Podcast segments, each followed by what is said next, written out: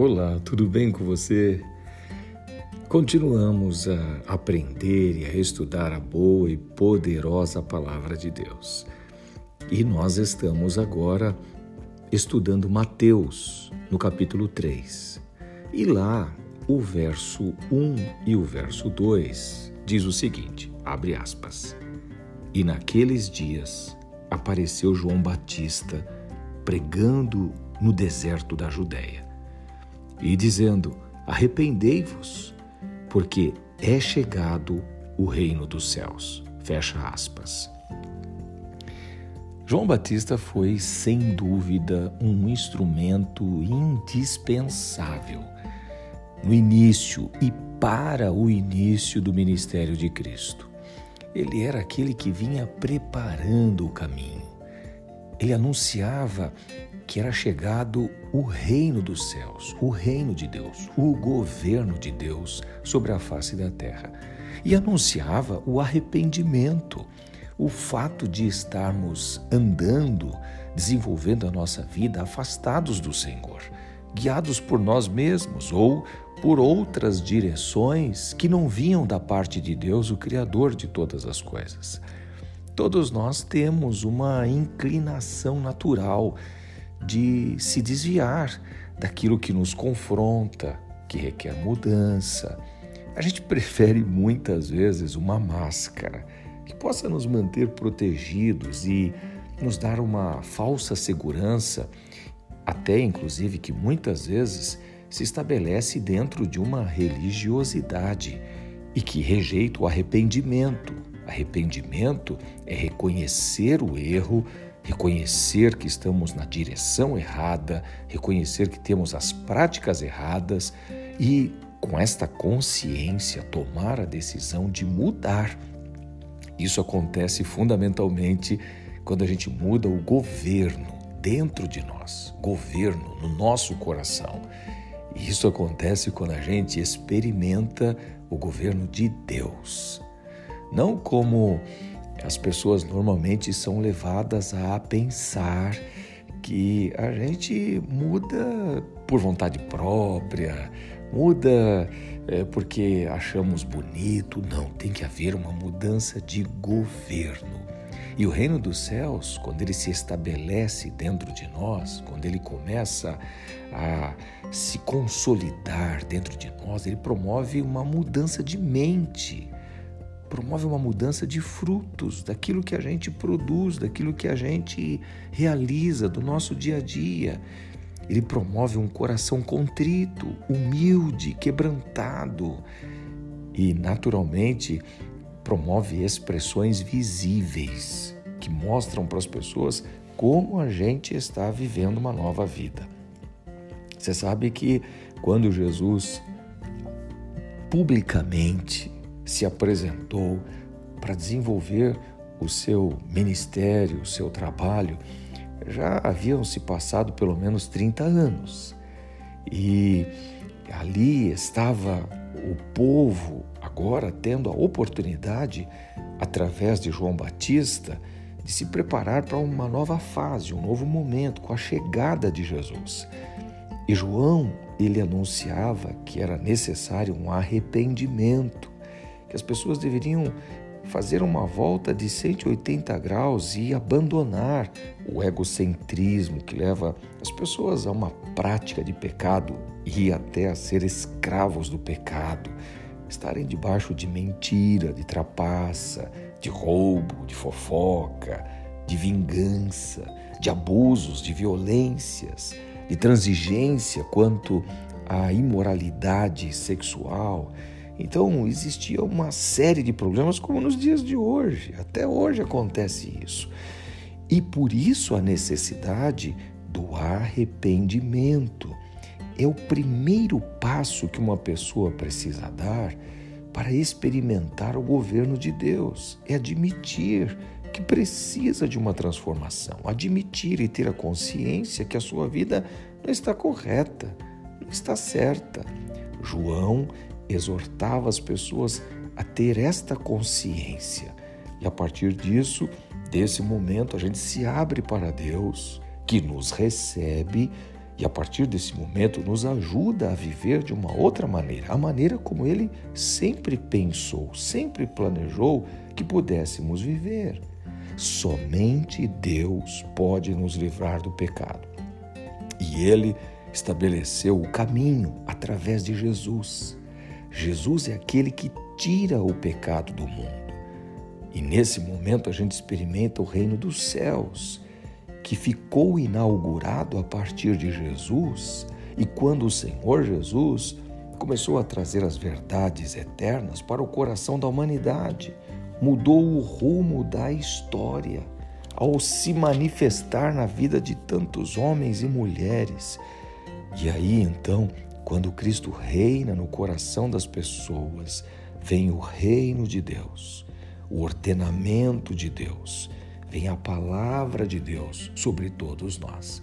Nesse mesmo capítulo de número 3, lá no verso 8, a palavra nos traz a lembrança, a mensagem que vinha naquela época e, e que é perfeitamente atual. Ela dizia o seguinte lá no verso 8: Produzi, pois, frutos dignos de arrependimento deem fruto que mostre o arrependimento. Quando João Batista chamava as pessoas para viver um novo tempo, ele chamava para algo muito maior do que apenas ouvir as palavras. Ele as chamava para viver uma experiência de vida, não uma prática ritual, não um comportamento religioso. Ele falava: comecem a produzir frutos que demonstram, que possam de fato trazer evidências dentro de você que as coisas mudaram. Não são práticas religiosas, atividades religiosas ou uma bela oratória. Era necessário e o que se esperava era uma mudança de conduta que fosse coerente com a nova experiência que se estava vivendo. Quando eu e você nos abrimos para Deus, o primeiro passo e o passo que é mais importante é viver essa experiência do arrependimento. E esse arrependimento da liberdade para Deus o Pai reinar de maneira soberana sobre nós. Seja assim com você, seja assim comigo, seja assim com todos nós e a glória do Senhor se manifestará. Um grande abraço. Deus te abençoe. Amém.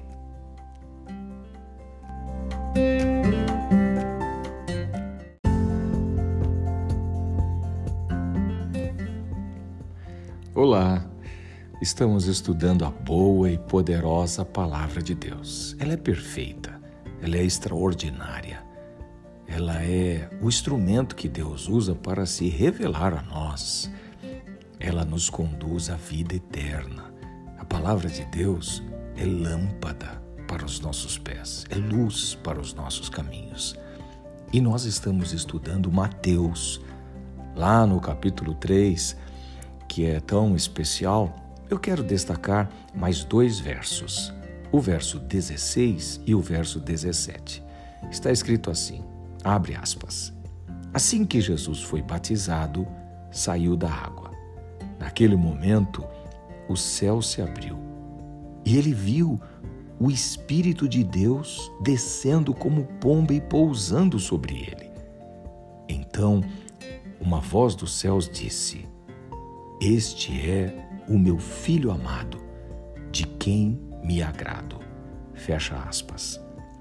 Esse é o momento em que Jesus, iniciando o seu ministério público, ele chega até João Batista, aquele que veio e preparava o caminho.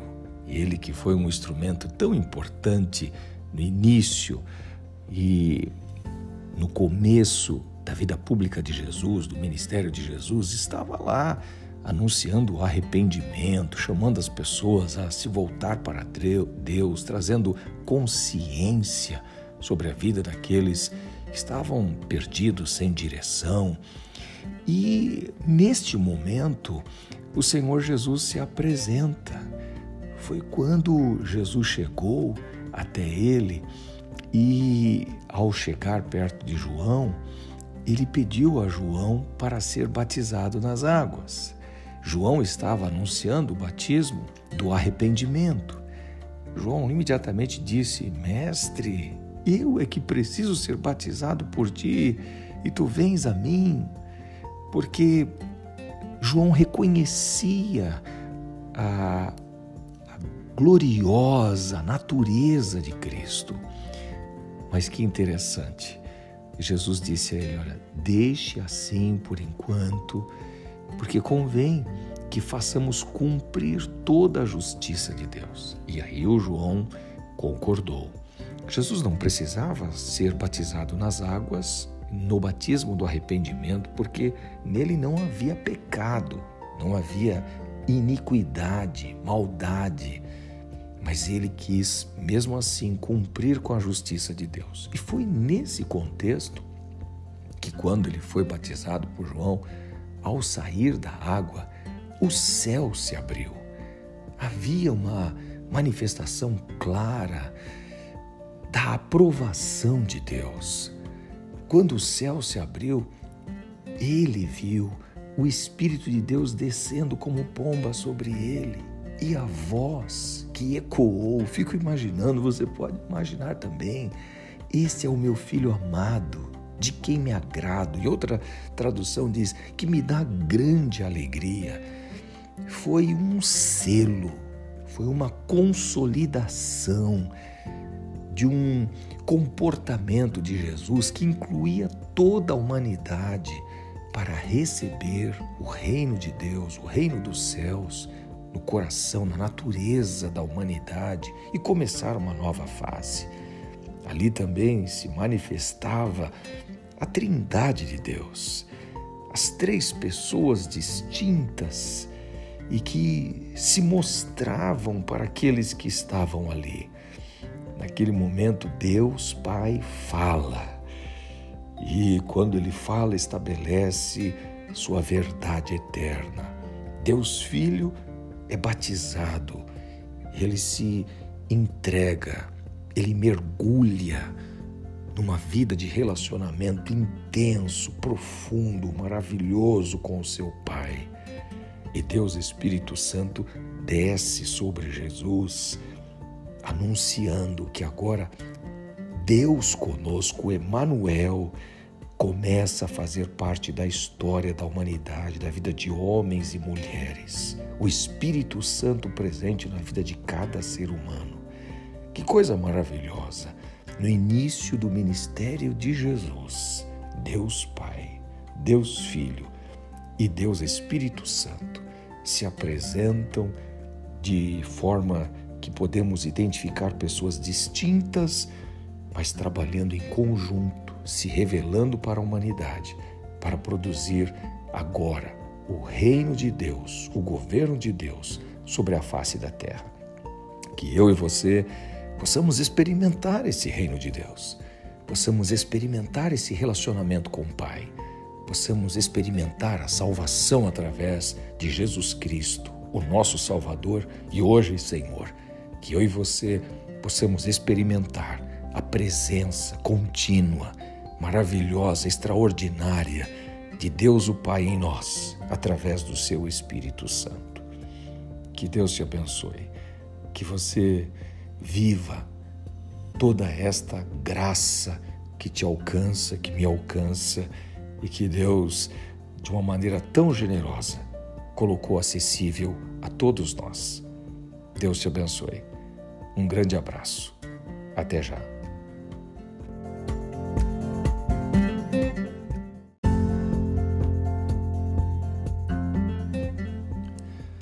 Olá, tudo bem? Estamos estudando a boa e poderosa Palavra de Deus. E nesse momento, aprendemos, pensamos, refletimos sobre Mateus no capítulo 4. E lá no capítulo 4 eu quero destacar é, um verso, o primeiro verso do capítulo 4. Está escrito assim: abre aspas. Então Jesus foi levado pelo Espírito ao deserto para ser tentado pelo diabo. Fecha aspas. O diabo, também chamado de Satanás, tentou Eva lá no jardim do Éden. Vive tentando todos os seres humanos. E, claro, também tentou Jesus lá no deserto. O adversário, Satanás, é um anjo caído. Ele é um ser real, não fictício, e luta constantemente contra todos aqueles que seguem e obedecem a Deus, que querem viver, que decidiram viver uma experiência com Deus. As tentações de Satanás são constantes. Ele está sempre tentando nos fazer viver ao modo dele ou ao nosso próprio modo, pelo menos aparentemente, com o único propósito de impedir que a gente viva à maneira de Deus, como Ele planejou que vivêssemos e aonde a vida é plena. Satanás quer impedir que as pessoas tenham relacionamento com Deus e vivam a vontade de Deus.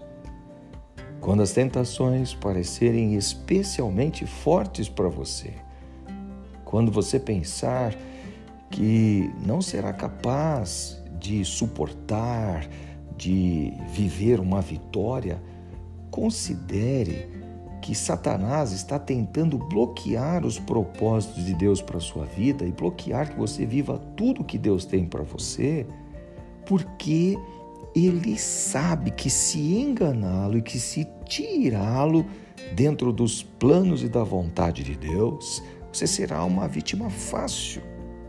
Ao passo que, se você tiver no coração a determinação de viver para a glória de Deus, de olhar para Jesus, o Autor e Consumador da nossa fé, você vai ser vitorioso sobre todas as coisas. Satanás tentou a Jesus e mostra que o diabo via em Jesus um ser humano.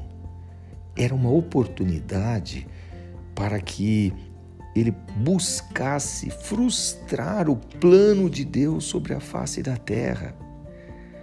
Jesus foi tentado pelo diabo como ser humano, mas nunca pecou. E através de Jesus, eu e você podemos estar sujeitos a situações de tentação. Se Cristo estiver em nós, seremos capazes de resistir ao diabo. Ele fugirá de nós. Jesus não foi tentado dentro do templo, não foi tentado lá no momento do seu batismo, ele foi tentado no deserto. No deserto é lugar onde aparentemente ele estava sozinho, onde ele poderia se sentir cansado, onde ele estava faminto, seu corpo físico fragilizado, onde ele estava mais vulnerável. O diabo frequentemente vai tentar a mim, a você, como tentou a Jesus, nas condições onde nós nos sentirmos sobre maior tensão física, emocional, quando a gente estiver debaixo de grandes decisões, ou em dúvida, ou se sentindo solitários.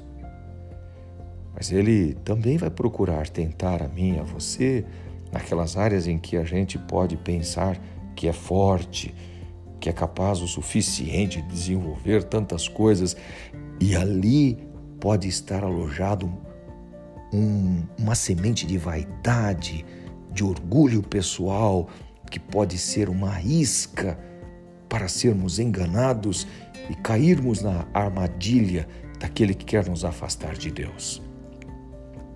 As tentações do diabo sempre tiveram como foco algumas áreas principais.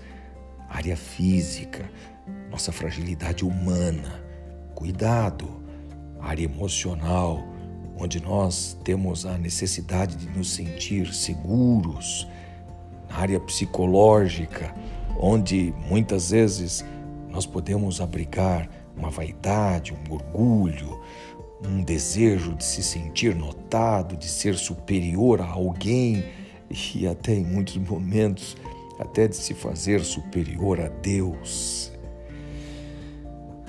Jesus em tudo foi tentado, mas ele não pecou.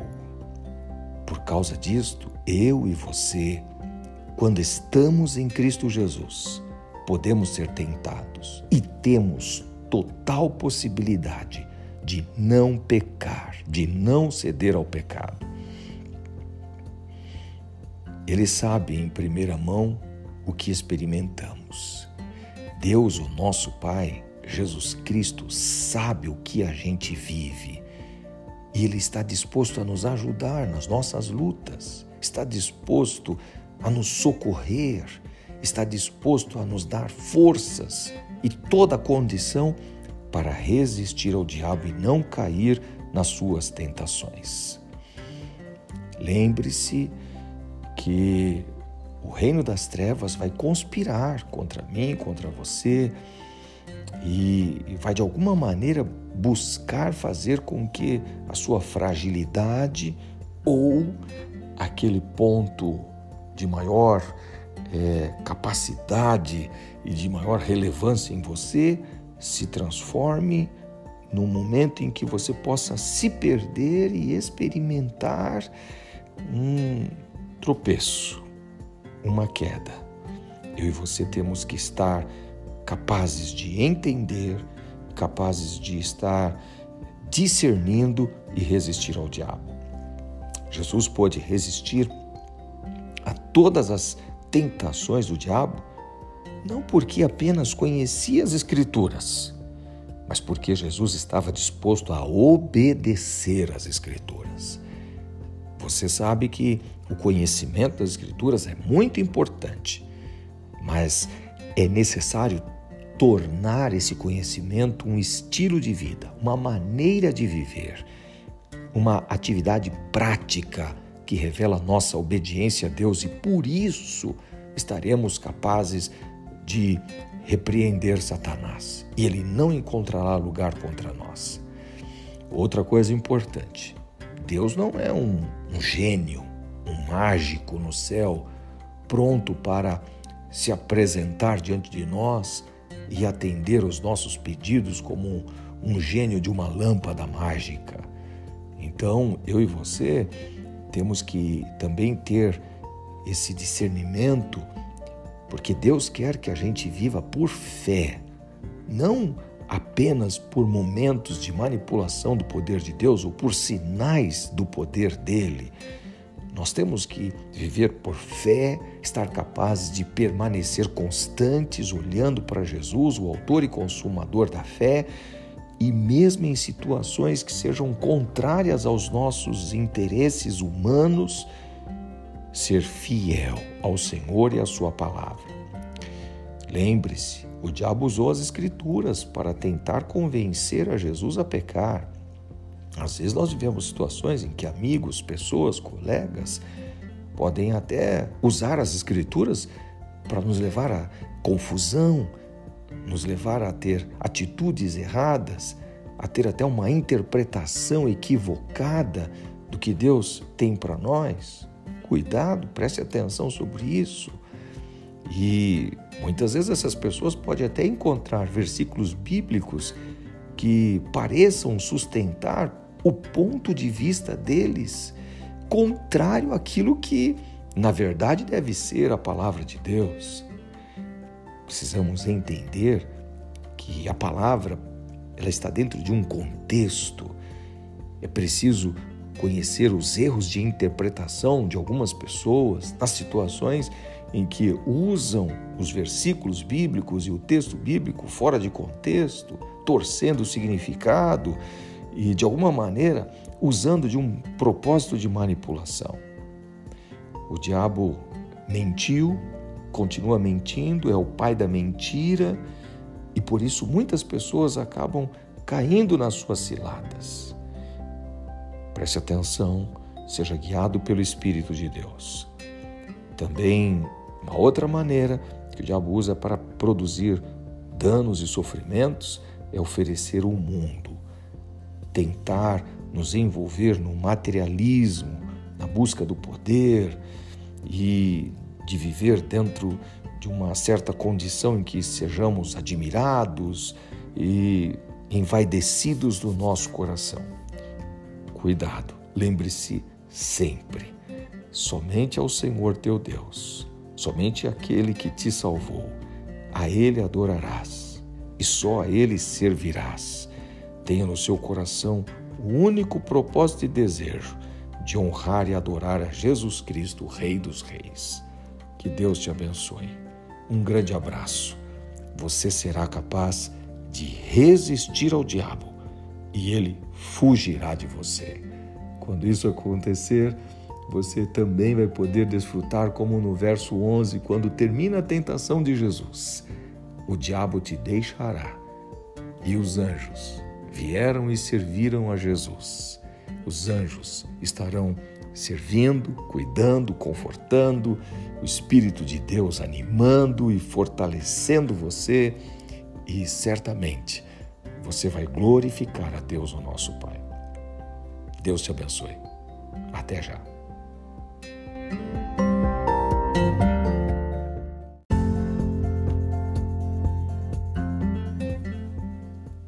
Olá, estamos estudando a boa e poderosa Palavra de Deus e estamos em Mateus, no capítulo 4. Eu quero pensar um pouquinho no verso 23. Está escrito assim: abre aspas. Jesus foi por toda a Galileia, ensinando nas sinagogas deles, pregando as boas novas do reino e curando todas as enfermidades e doenças entre o povo. Conhecer a Jesus, conhecer a Cristo, conhecer o seu amor, conhecer a sua misericórdia, receber o seu perdão, é libertador, é transformador, é maravilhoso. Jesus pregava o Evangelho a todas as pessoas, todos aqueles que queriam ouvir todos aqueles que sentiam necessidade de uma experiência nova e viva. As boas novas que Deus traz a mim e a você através de Jesus são as novidades do reino, do governo de Deus, do governo dos céus que chegou na minha vida, na sua vida, na vida de cada ser humano, daqueles que querem viver um novo tempo, que querem deixar de ser escravos, querem deixar a vergonha, deixar a perturbação e opressão que faz com que a mente das pessoas esteja debaixo de tanta situação de tristeza, medo, pânico, depressão. Deus está conosco e cuida de nós. Ele enviou Jesus para que pudéssemos entender isso, receber essa notícia e nos abrir para Ele. Cristo pode curar você, pode curar a mim, curar a sua família, restaurar a sociedade, não apenas nas enfermidades físicas, mas nas enfermidades emocionais dos seres humanos, aquelas que aparentemente deformam e comprometem a moral, comprometem as emoções, comprometem a maneira de pensar. Jesus pode curar não apenas as enfermidades físicas e emocionais, ele nos cura e nos sara espiritualmente. Não existe pecado, não existe problema grande demais ou pequeno demais que ele não possa resolver, que ele não possa trazer perdão que Ele não possa trazer libertação e que a partir dessa experiência com Ele possamos viver uma nova vida. As palavras de Jesus são as boas novas porque oferecem essa liberdade, oferecem esperança, oferecem paz no coração, oferecem a justiça, a verdadeira justiça, que é promovida através do governo de Deus e a vida eterna que podemos viver nele. Por isso, por onde Jesus passava, ele atraía homens e mulheres. Que você possa permitir todo cuidado, toda a bênção de Deus, que todo amor, que todo o poder de salvação se manifeste sobre a sua vida, sobre o seu lar e a sua casa. Que Deus te abençoe. Um grande abraço e até já.